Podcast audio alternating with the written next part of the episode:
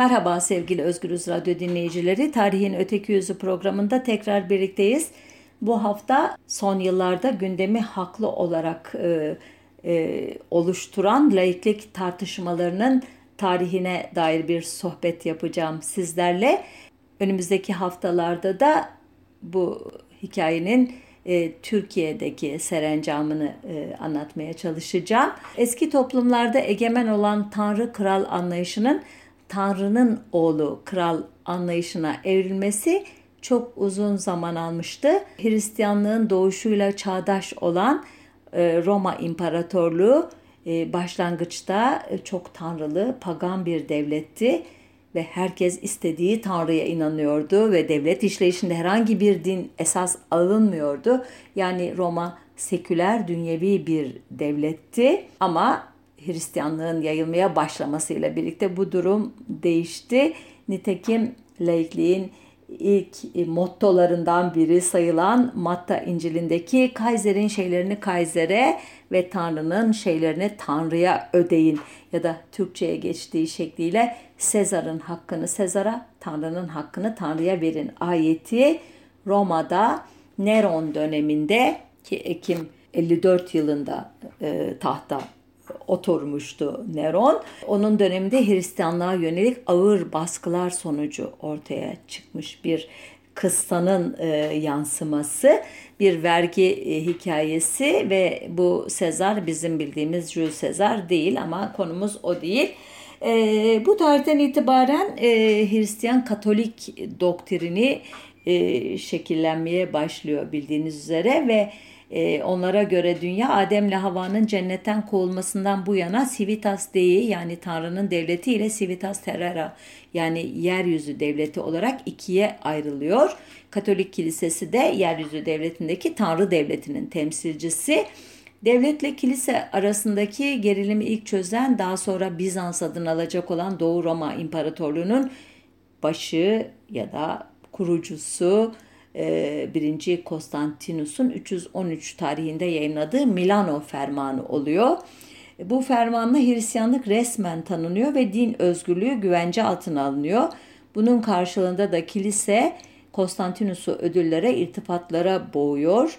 Bu süreç doğuda Büyük Theodosius ve batıda Gratianus tarafından bir adım ileriye götürülerek Hristiyanlık Roma'nın resmi dini Katolik Kilisesi de devlet kilisesi ilan ediliyor. E, bu fermanı imzalayan 1. Konstantinus'un Hristiyan olup olmadığı hep tartışılmıştır. Fermanı imzalarken Hristiyan olmadı ama 22 Mayıs 337 e, günü ölürken Hristiyan olduğuna dair rivayetler e, çok yaygındır. Ama şunu biliyoruz ki bu tarihten itibaren Yedi Tepeli Konstantinopolis'in her bir tepesinde bir kilise yükselmişti. Ancak iş bununla da kalmadı. 381 tarihli İznik konsülünden itibaren Doğu Roma ya da bizim e, kullandığımız adlandırmayla Bizans adım adım kendi Katolik özür dilerim Ortodoks kilisesini inşa etti. Ancak bunun e, batıdan önemli bir farkı vardı. Doğuda yani Bizans'ta kilise başından itibaren devlete tabi idi. Batıda ise sivil otoriteyle, kaiserlerle, imparatorlarla bilek güreştiren, onlara kök söktüren, onlardan zaman zaman çok daha güçlü bir e, yapı idi. Ancak 476 yılında Batı Roma İmparatorluğu'nun yıkılmasından sonra ortaya çıkan feodal düzenin neden olduğu kargaşa ortamında bu gücünü artık e, çok daha e, kurumsallaştırdı, otoritesini arttırdı ve artık batıda hikaye başka şekilde gelişti. Doğu Roma'da ise devlete tabi ama devletin sivil eylemlerine meşruiyet kazandıran bir çeşit onay müessesesi gibi işlev gördü kilise. Batı'da 11. yüzyılda formüle edilecek olan iki kılıç doktrinine göre Tanrı'nın Hristiyanlığı korumak için kullandığı iki kılıçtan biri olan regnum'u dünyevi iktidarı krallar e, elde tutarken diğerini yani sakerdotumu ruhani iktidarı papalık elinde tutuyordu. Ama dediğim gibi bu ikinci e, kılıç diğerini çok zorluyordu. Tarihte azınlıklara ilişkin ilk anlaşmalar da bu gerilimlerin sonucu ortaya çıkmıştı. Çağdaş azınlık hakları kavramının atası Protestan ülkelerde yaşayan Katoliklerle Katolik ülkelerde yaşayan Protestanların korunması çerçevesinde dinsel azınlık kavramıdır. Yani bu anlamdaki ilk belgenin 1250 yılında Saint Louis, Aziz Louis diye anılan Fransa Kralı 9. Louis'nin Fransız tebaasından olan Marunileri koruma sözü verdiği beyan olduğu kabul edilir. Bu alandaki önce anlaşmalardan biri Kanuni Sultan Süleyman ile Fransa Kralı 1. François arasında 1535 tarihinde imzalanmıştı. Bu anlaşmaya göre Osmanlı'daki Fransızların din özgürlüğü tanınmakta ve onları din değiştirmeye yönelik baskılara karşı koruma sözü verilmekteydi. 1615'te Avusturya ile Osmanlı Devleti arasında imzalanan bir anlaşma ile de Osmanlı topraklarında yaşayan Katoliklerin dinsel hakları koruma altına alındı. Bütün bunlar gerçekten laiklik tarihinde adı çok anılmayan e, dönemeçler. Ama bunlar olurken bir yandan da Avrupa korkunç bir din savaşına başlamıştı. 1618-1648 yıllarında yaşanan bu korkunç savaş tarih yazımına 30 yıl savaşları olarak geçti. Savaşın e, nedenini e, anlamak için biraz önceye gitmek gerekiyor. Martin Luther adlı Alman e, reformisti tarafından 1517 yılında Wittenberg Kilisesi'nin kapısına çivilendiği iddia edilen 95 maddelik endülücans eleştirisi ile e, Alman protestanlığı e, şekillenmeye başlamıştı. Alman protestanları ve Alman katolikleri arasındaki savaş 1555 yılında imzalanan Augsburg Barışı ile sona ermiş görünüyordu. Bu anlaşmaya göre sayıları yüzün üstünde olan Alman prensleri Katoliklik ve Lütercilik arasında istediği tercihi yapabilecekti. Fakat anlaşma uygulanamadı. Çünkü e, Kalvinizm e, gibi e, mezhepler e, Avrupa'da hızla yayılmaya başlamıştı. Özellikle İspanya'da İspanya'daki Katolik Habsburg kralları Doğu ve Orta Avrupa'da Katolikliği tekrar güçlendirmek gerektiğini düşündüler. Ama karşılarında e, Baltık'da e, egemen olan Protestan İsveç ve Danimarka krallığı ile e, onları buldular. Protestanlığın savunucusu e, olan bir cepheyle karşı karşıya kaldılar. E, bu gerilim içerisinde önce Protestan prensler 1608 yılında bir birlik kurdular. 1609'da Katolik devletler Baviera krallığının öncülüğünde birleştiler ve böylelikle Almanya parçalandı ve din eksenli iki kampa bölündü. Ondan sonra olanları uzun uzun anlatmayayım izninizle. Savaş 1648 e, yılında Westfalia e, Barışı diye bilinen e, anlaşma ile sonlandı. Bu barışla 1555 tarihli Augsburg Barışı hükümleri yenileniyor. Kalvinizm Roma Cermen İmparatorluğu'nda kabul edilen mezheplerden biri oluyor. Kutsal Roma Cermen İmparatorluğu içindeki prenslikler hemen hemen bağımsız siyasi birimlere dönüşüyor. Daha sonra Fransız yazar Voltaire'in dediği gibi e, Kutsal Roma Cermen İmparatorluğu artık ne kutsal ne Romalı ne de imparatorluk olabiliyor bu barıştan sonra ama laiklik hikayesinde de çok önemli bir dönemeç alınmış oluyor. Tekrar Osmanlı'ya dönersem Osmanlı Devleti ile Avusturya, Polonya, Venedik ve Rusya arasında 1699'da imzalanan Karloş, Karlofça Anlaşması ile Osmanlı'da yaşayan Katoliklere dinsel özgürlük tanınmıştı. Polonya'ya da Katolik azınlık için girişim yapma hakkı tanındı. Aynı hükümler Pasarofça Anlaşması'nda ki 1718 tarihlidir. 1739 tarihli Belgrad ve 1791 e, tarihli Ziştovi anlaşmalarında da tekrarlandı. Bunlar e, Osmanlı açısından e, egemenlik hakkını sınırlayan anlaşma maddeleriydi ama e, dinsel özgürlükler açısından ya da azınlık hakları açısından ileri bir adımı e, ifade ediyordu. Hikayeye birkaç örnekle devam edeyim ve ondan sonra da sonuç cümlelerime geleyim bu hikayenin e, ana hatlarını anlatan. Avusturya ve Fransa'nın Osmanlı Devleti'nin Katolik tebaasının koruyucusu olması Rusya'yı Osmanlı'da yaşayan Ortodoksların koruyucusu olma konusunda esinlendirince Rusya ve Osmanlı Devleti arasında 1768 yılında başlayıp 6 yıl süren e, savaşın sonunda imzalanan 1774 tarihli Küçük Kaynarca Anlaşması'nın 14. maddesiyle Rusya'ya İstanbul'un Beyoğlu'sunda bir Rus Ortodoks Kilisesi kurma hakkı ve Rus Büyükelçisi'ne de bu kiliseyi koruma hakkı tanınmıştı. Daha sonra bu hak Rusya'nın Osmanlı'da yaşayan Ortodoks Hristiyanları koruma hakkı şeklinde yorumlanacaktı. Ee, benzer hükümler ileriki tarihlerde birkaç anlaşmada e, daha tekrarlandı.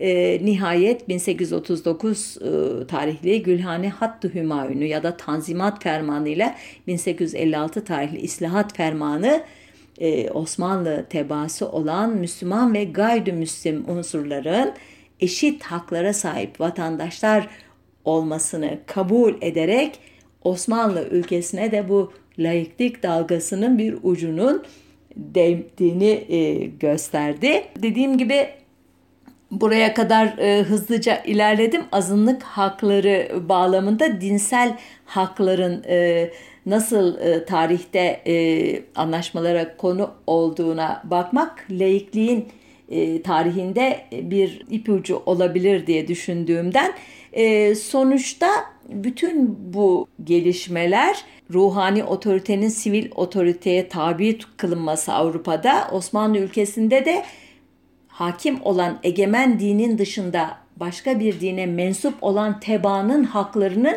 tanınması, kısıtlı da olsa tanınması meselesi çok uzun e, ve kanlı din savaşlarından, katliamlardan, pogromlardan, Avrupa'da özellikle reform hareketlerinden sonra mümkün oldu. Osmanlı'yı bir yana bırakarak söylersem Almanya'daki Lutherci Protestan Hareketi, İngiltere'deki Anglikan Protestan Hareketi, İsviçre'deki Kalvincilik ve Zwingli Protestan hareketleri tarafından oluşturulan milli kiliseler büyük coğrafi keşifler, ticaretin gelişmesi, sanayi devrimi, gelişen kentler, yeni bir sınıfın, e, burjuvazinin doğması, ulus devletlerin ortaya çıkması, düşünce yapısının ve dünya algısının değişmesi gibi bir dizi süreçle ya da kısa ve öz şekilde söylersem kapitalizmin doğuşu ile ilintili olarak e, ortaya çıktı bence ve hikaye elbette 18. yüzyıldan itibaren aydınlanma düşüncesiyle birlikte derinleşti e, aydınlanma dünyevi olanın öneminin artması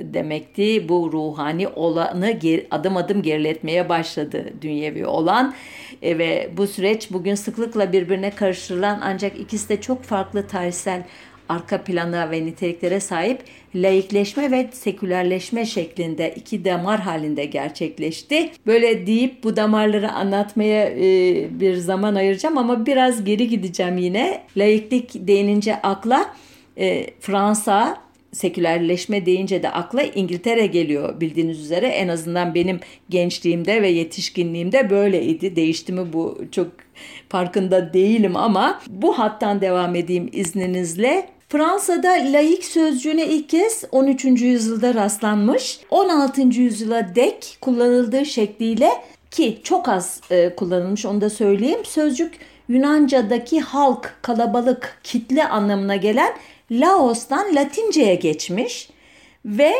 e, anlam olarak da din adamı ya da dindar olmayan demek imiş. Yani bugünkü seküler dediğimiz kelimenin karşılığı gibi sanki. Daha sonra e, kilise bu sözü kullanmaya başlamış.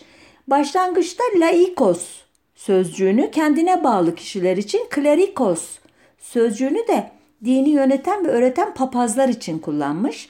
Çünkü o dönemde herkesin kiliseye bağlı olduğu varsayılmaktaymış. 16. yüzyıldan sonra clericus, clerk yani din adamı, clerge, ruhban sözcükleri Fransızcaya girmiş ve kiliseye bağlı olmayanlara din adamı olmayan kimse, din adamı dışında kalan halk anlamına isim ve sıfat olarak lay denmeye başlamış. Yani 13. yüzyıldaki laik sözcüğünün anlamı bu e, yüzyıldan sonra tekrar kullanılmaya başlamış öyle diyeyim size.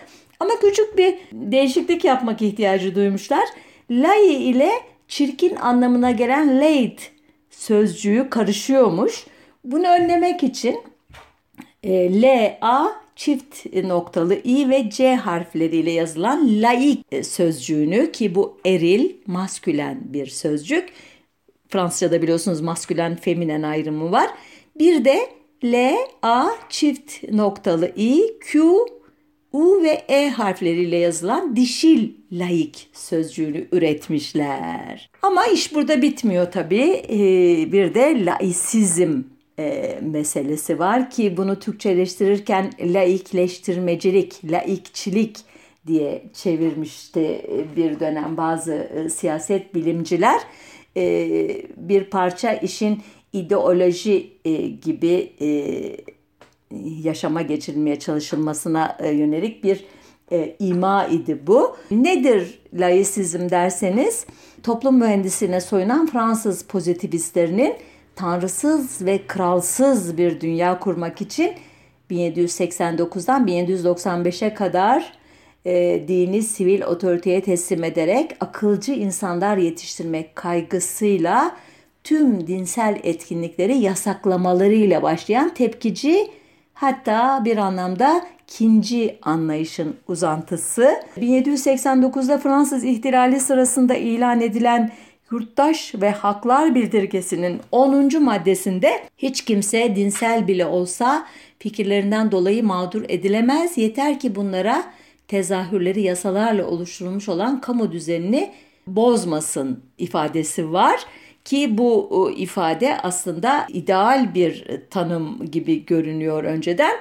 Ancak yeter ki bunların tezahürleri işte nokta nokta kamu düzenini bozmasın diyerek şerh konulunca bütün amalı e, uygulamalar gibi ipin ucunun nereye kadar kaçacağını bilemiyoruz. Başlangıçta bence e, çok da kaçmamış. E, örneğin 1790'da çıkarılan din adamları sivil yönetmeliğiyle e, din adamlarının sivil otoriteye tabi olmasının yolu açılmış ki doğru bir adım bence. 11 Kasım 1799'dan 18 Mayıs 1804'e kadar Fransa konsülü olan Napolyon Bonaparte'ın 1801'de papalık ile imzaladığı Concordato ile e, din adamlarının, din görevlilerinin ve devlet görevlilerinin yetki alanlarının sınırları kesin olarak belirlenmiş ki bu da bence olumlu. 1876 seçimlerinde cumhuriyetçilerin kralcılara karşı üstünlük sağlamasıyla kiliseye baskı daha da artmış. Doğrusu buna da itiraz edemiyorum. 1880'de Cizvit tarikatı kanun dışı ilan edilmiş. İşte burada sertleşme, gereksiz sertleşme başlıyor. Çünkü tarikatları kanun dışı ilan etmek sosyal e, e, gerçeklerle bağdaşan bir şey değil. Ancak onların karşısına e, akılcı e, bir eğitimle e, çıkarsın ve mücadeleni o alanda verirsin benim kanaatimce. 1882 Anayasası uyarınca devletin dinsel, kilisenin de siyasal iktidarı kullanması olanaksız hale getirilmiş ki buna da itirazım yok. Ardından ilk öğretim okulları devletleştiriliyor, tarikat okulları ve manastırlar lağvediliyor. E, mecburi laik ilk öğretim kanunu ile din eğitimi okullardan çıkarılıyor ancak çocukların din eğitimi alabilmeleri için haftanın bir günü tatil ilan ediliyor. 1901'de yasalaşan dernekler ve tarikatlar kanunu ile de bütün din kurumları birer dernek statüsüne indiriliyor. 1904'te bir adım daha atılarak Napolyon ile papalık arasında imzalanan 1801 tarihli anlaşma iptal ediliyor. Buraya kadar olanların işte ikinci ve e, tepkici bir aydınlanma düşüncesinin işte etkisi mi yoksa hakikaten yapılması gereken şeyler mi olduğu elbette bakış açısına göre değişir. Ancak bütün bunlara rağmen Fransa'da kilise ve devletin tamamen ayrılması çok daha sonra mümkün olacak. 1896-1905 arasında e, sadece Fransa'yı değil tüm Avrupa'yı e, ve dünyayı sarsan Dreyfus davası bunun fiş ateşlemesini yapıyor öyle diyeyim. Davayı keşke vaktim olsa uzun uzun anlatsam e, ama siz e, internetten e, hikayesini bulup okuyabilirsiniz diye düşünerek bu kısmı es geçiyorum. Dava boyunca monarşizmle cumhuriyetçilik, antisemitizm ile insan hakları, komploculukla hukukun üstünlüğü, otoriterlikle demokrasi, devletle aydınlar, şövenist milliyetçilikle antimilitarizm, içine kapalı cemaatçilikle evrenselci idealler çarpışmış. Sonunda kilise, ordu ve aristokrasinin politik gücü sınırlanmış. Fransa geriye dönülmez ve tartışmasız bir biçimde e, cumhuriyetçi ve layık olmuştu. Bu tarihten sonra da Jacoben layıklık anlayışı çok sınavdan başarısızlıkla çıktı. Sonunda değişti, yumuşadı. 1789'dan itibaren 4 cumhuriyet yıkmış, 5 cumhuriyet kurmuş, 2 defa kralı geri getirmiş, 2 imparatora taç giydirmiş Fransa'da devletle kiliseyi barıştırmak General de Gaulle nasip oldu. Cezayir Savaşı'nda e, sürekli hezimete uğrayan Fransa'nın ulusal gururunu kurtarmak gibi şanlı bir görev teklifini reddetmeyen De Gaulle e, şartlarından biri olarak 1958 tarihli 5. Cumhuriyet Anayasası'nın e, ilk bölümünün ikinci maddesine Fransa bütün inançlara saygı duyan layık bir cumhuriyettir ibaresini ekletmişti. Ama o günden bu yana da Fransız laikleri kendileriyle hesaplaşmayı sürdürüyorlar. Fransa'da çeşitli dini cemaatler devletle çatışmaya devam ediyorlar. Cemaatler arası ilişkilerdeki gerilimler devam ediyor ki bunların hikayesi e, başta başına bir program konusu olacak kadar çetrefilli. E, bizim de vaktimiz sınırlı olduğu için ben başlangıçta sözünü ettiğim iki damar halinde gelişmişti bu hikaye dediğim noktaya dönüyorum. Fransız tipi laikliğin karşısındaki Anglo-Sakson tipi sekülerliğin tarihçesine kısaca göz atacağım şimdi izninizle. Anglo-Sakson demokrasilerinde bir devrimin değil doğal evrimin sonucu ortaya çıkan dünyevileşme yani sekülerizasyon, sekülerleşme anlamına gelen kavram e, Latince'de dünyaya içinde yaşanılan zamana ait olan dine ve kiliseye bağlı ve bağımlı olmayan anlamına gelen Sakularis sözcüğünden türemiş. Bunu ilk kullananlar İngiliz Anglikanları. İngiliz Anglikanları kim? İngiltere kralı e, mavi sakal ünvanlı sayısız kere evlenmiş, karılarını öldürmüş. 8. E, Henry'nin yine bir boşanma e, gerçekleştirip Anna Boleyn ile evlenmek istemesi ve buna papalığın onay vermemesi üzerine Henry'nin bağımsızlığını ilan etmesiyle ortaya çıkmış bir kilise, Anglikan Kilisesi. Bu evlilik olayı 1534'te oluyor ama kilisenin papalıktan ayrılması 1559 tarihinde gerçekleşiyor nihai olarak. Bu tarihten itibaren İngiltere'de kilisenin yöneticisi krallar veya kraliçeler yani sivil otorite oluyor. Hikaye çok uzun. Onun için atlaya atlaya anlatıyorum. Önemli köşe taşlarını sadece hatırlatıyorum size. Ta 120 e, yıl, 140 30 yıl sonrasına gideceğim. 1688 tarihinde imzalanan Hoşgörü Anlaşması ile e, protestanlara din ve inanç özgürlüğü veriliyor. Yani çok kolay olmuyor Anglikan Kilisesi'nin de e, kurumsallaşması. Bu sefer e, Katoliklerin hali harap e, ki 1791'de onlara karşı yumuşamalar gerçekleşmesini anlıyoruz bunu. Ama daha da e, ilginci Anglikan olmayanların kamu hizmetlerine kabul edilmesi 1828'de gerçekleşiyor ki mefhumu muhalifinden bu tarihe kadar bu kişilerin e, devlet memuru olamadığını anlıyoruz. E, ki İngiliz tipi e, sekülerleşmenin de sorunları e, işte bu tarihçede yatıyor. E, 1829'da Katoliklere uygulanan kimi ayrımcı düzenlemeler kaldırılıyor. Son olarak 1858'de Yahudilere parlamenter olma hakkı tanınıyor ki bu da İngiliz tipi e, sekülerleşmenin e, ne kadar e, uzun e, süreye yayılmış bir evrimleşmenin sonucu ortaya çıktığına dair bir başka işaret. Sonuç olarak İngiltere'deki türden seküler çoğulcu demokrasilerde hiçbir düşünsel ya da dinsel başkalık yok edilemez, görmezden gelinemez, tekelleştirilemez ve başkalarına dayatılamaz deniyor her dinin inancın kendi alın yazısını belirleme hakkı vardır deniliyor ve Avrupa Birliği Sözleşmesi'nin 128. maddesinin esin kaynağı da bu anlayıştır diye e, tarif ediyor konunun uzmanları. Gerçekten de bugün İngiltere'de kültürel farklılıklardan kaynaklanan sorunların çözümü konusunda yerel yönetimlere geniş inisiyatif tanınmış durumda. Yerel yöneticiler o kültürlerin araçlarından örneğin İslam e, toplumu söz konusu şeriat mahkemelerinden yararlanabiliyorlar veya okullarda e, yine İslam'dan örnek vereyim baş örtüsü sorunu gibi sorunlar yerel düzeyde çözümleniyor. Genel anlamda devlet hiçbir dine doğrudan yardım etmiyor fakat dini kurumların belirlenmiş binalarının bakımı için yardım ederek veya dini kurumların kurmuş oldukları derneklere vergi muafiyeti getirerek dolaylı katkıda bulunuyor. Devlet okullarında aile itiraz etmediği sürece din dersleri müfredatta var. E, hatta 1944'te yapılan bir değişiklik ile din eğitimine ve her gün okullarda derse Hristiyan geleneklerine göre dua ile başlanmakta ki bu e, çelişkili bir durum aslında e, sekülerlik anlamında. E, ancak dediğim gibi din dersine katılmak zorunda değil hiçbir ailenin evladı. Ancak buraya kadar saydığım olumlu ve minik minik olumsuz özelliklerin üstünde daha da bence olumsuz bulduğum bir yanı var İngiliz tipi sekülerizminde. Çünkü e, dini inançlara yönelik bu hoşgörüye rağmen İngiltere'de Anglikan Kilisesi ile devlet arasında çok sıkı bir ilişki var.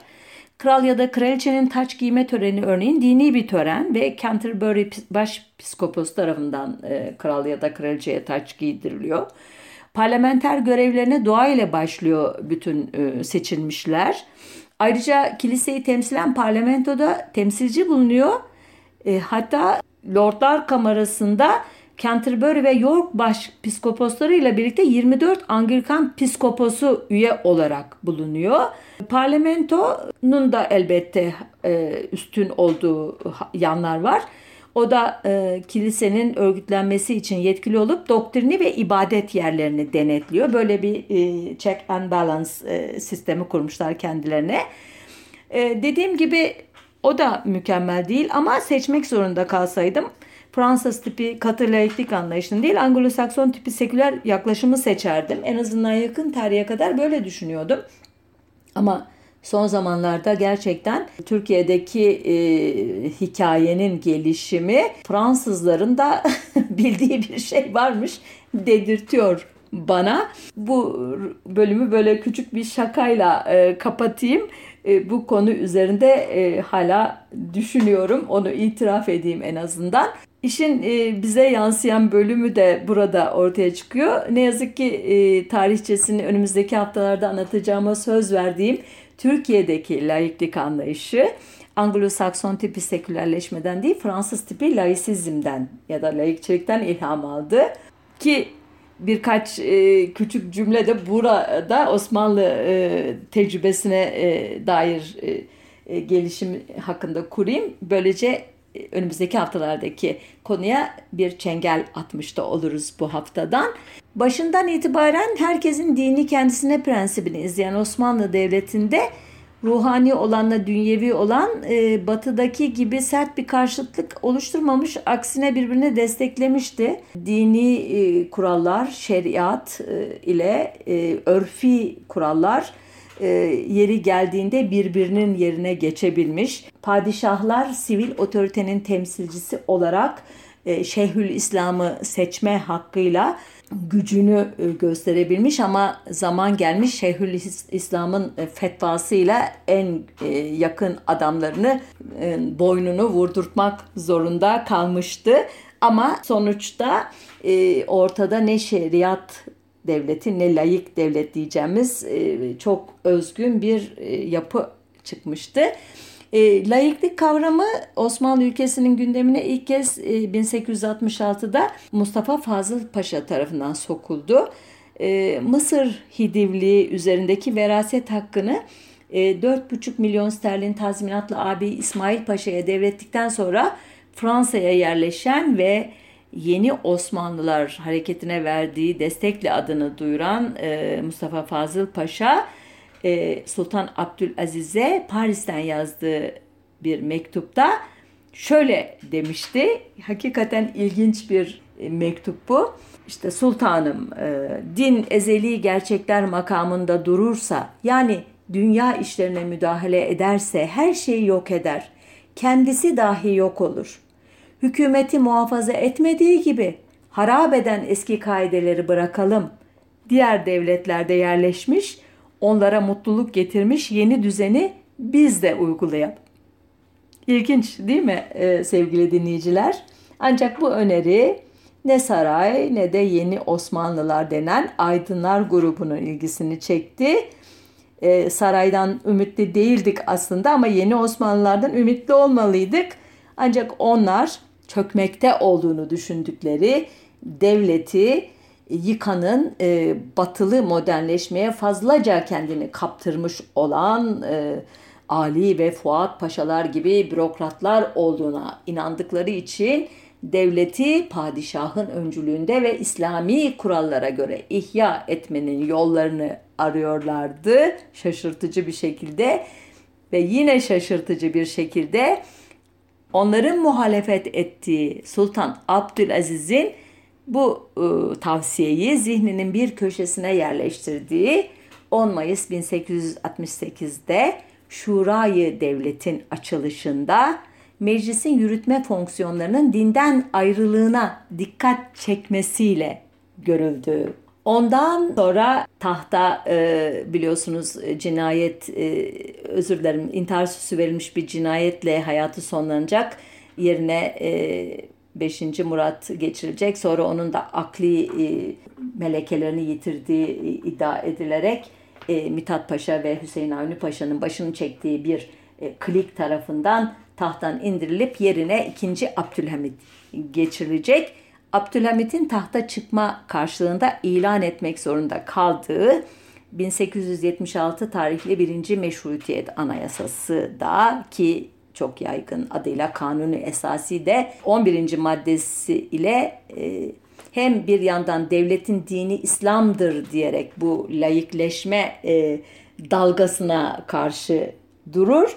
Ama bir yandan da gayrimüslimlerin haklarının korunması açısından layık unsurlar taşır ki bu anayasa ile başta padişahlar olmak üzere diğer yöneticilerin siyasi, idari, hukuki ve sosyal problemleri halletmek için genellikle şer'i hükümleri görmezden gelerek örfi hukuka ağırlık verdikleri biliniyor ki bunlar da layık uygulamaların öncüsü sayılabilir.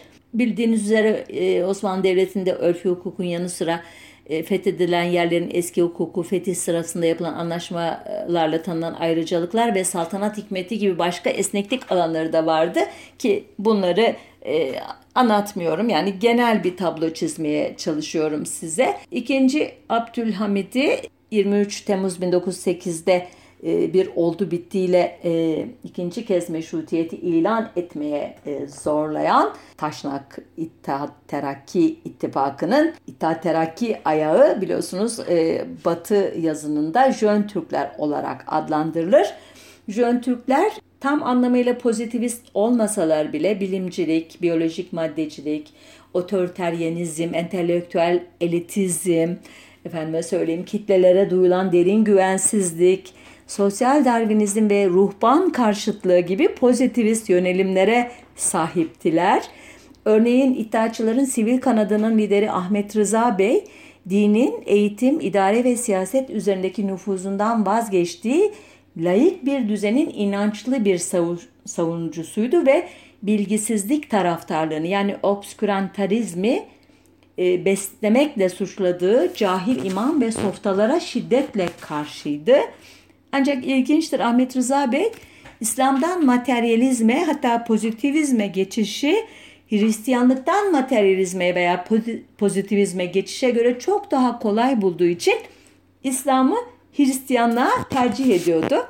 Bir başka Jön Türk ya da İttihatçı Ahmet Ağaoğlu pozitivist olduğu şüpheli fakat laik ve ruhban sınıfı karşıtlığı kesin olan Fransız düşünür Ernest Renan'a yakındı. Bir başka itaatçı e, din düşmanlığını hiç gizlemeyen Abdullah Cevdet Bey, Jön Türklerin pek çoğu gibi 1871'deki Paris Komünü sırasında ortaya çıkan büyük kargaşa ortamının burjuvazi üzerinde yarattığı korkudan hareket ederek kitle psikolojisi üzerine bir teori geliştiren Fransız sosyal psikolog Gustave Le Bon'dan çok etkilenmişti ki Le Bon'a göre entelektüel bir elit tarafından sıkı biçimde yönlendirilmeyen kitleler kolaylıkla akıl dışı davranışlara yönelirlerdi. Jön Türklerin ve onların ardılarının kitlelere duyduğu derin güvensizliğin temelinde de Le Bon'un bu görüşleri yatırıyordu ki konumuz bu da değil ama söylemeden geçemedim. Bir başka Jön Türk veya dahası İttihat ve Terakki'nin ideoloğu Ziya Gökalp ise kendini hayata pozitivist olarak başlayan sosyolog Emily e, Emil Durkheim'ın şakirdi olarak tanımlardı.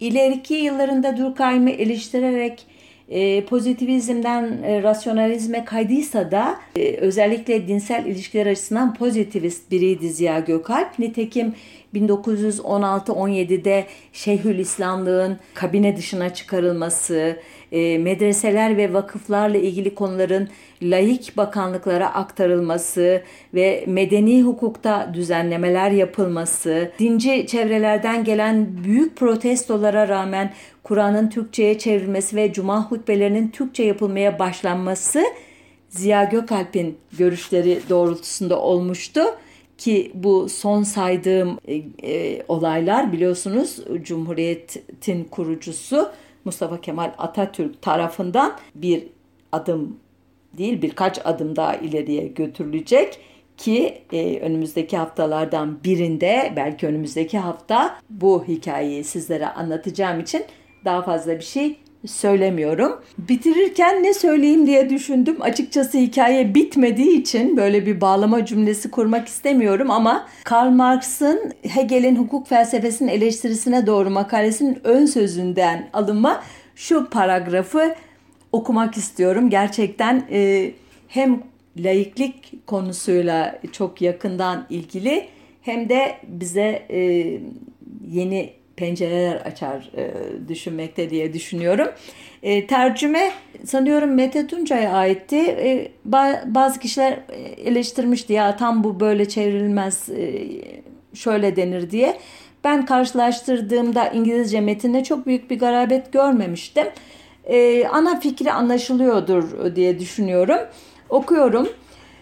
Marx şöyle diyor. Dinin eleştirisi her türlü eleştirinin ön koşuludur dinsiz eleştirinin temeli şudur. İnsanı din yaratmaz, insan dini yaratır. Din esasta ya kendisine henüz ulaşmayı başaramamış ya da kendisini bulup yeniden kaybetmiş insanın öz bilinci ve izzeti nefsidir. Fakat insan dünyanın dışında oturan soyut bir varlık değildir. İnsan insanın dünyasıdır, devlettir, toplumdur. Bu devlet, bu toplum dinin dünyaya bakışını üretir. Çünkü bunların kendileri tepe taklak bir dünyadır. Din bu dünyanın genel kuramı, geniş kapsamlı özeti, yaygın mantığı, manevi yüceliği, coşkusu, ahlakça onaylanması, görkemli bütünlüğü, avuntu sağlamaya ve haklı kılmaya yarayan evrensel temelidir. İnsanın özünün hayali olarak gerçekleşmesidir. Çünkü insanın sahici bir gerçekliği yoktur. Bu nedenle dine karşı savaşım, manevi kokusu din olan bu dünyaya karşı da dolaylı olarak savaşımdır. Din baskı altındaki yaratığın iç geçirmesi, taş yürekli bir dünyanın duygusu ve ruhsuz koşulların ruhudur. Halkın afyonudur. Halkın hayali mutluluğu olarak dinin kaldırılması, halkın gerçek mutluluğunu istemektir. Dinin eleştirisi kendi gerçekliğini düşünebilmesi, yaşayabilmesi ve yönlendirebilmesi için insanın hayallerini kırar. Hayalleri kırılıp aklı başına gelmiş bir insan sıfatıyla kendi çevresinde kendi kendisinin gerçek güneşi olarak dönebilmesi için din insan çevresinde dönmediği sürece onun çevresinde dönen hayali bir güneştir. Bilmiyorum bu e, sözler size ne der e, ki bazı yerleri atlayarak e, çevirdim. Bir sosyolojik yorum yapıyor Marx. Dinin bir yanlış bilinçlilik halini olduğunu söylüyor ve doğru bilincin ancak dine karşı savaşla oluşturulabileceğini söylüyor.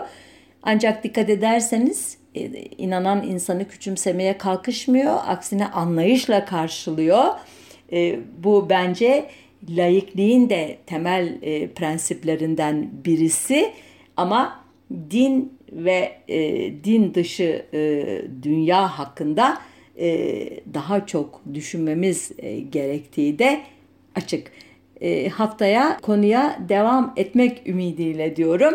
Elbette araya çok daha ilginç, çok daha yakıcı bir e, konu e, üzerinde konuşma gereği çıkmazsa. Hoşça kalın, sağlıcakla kalın.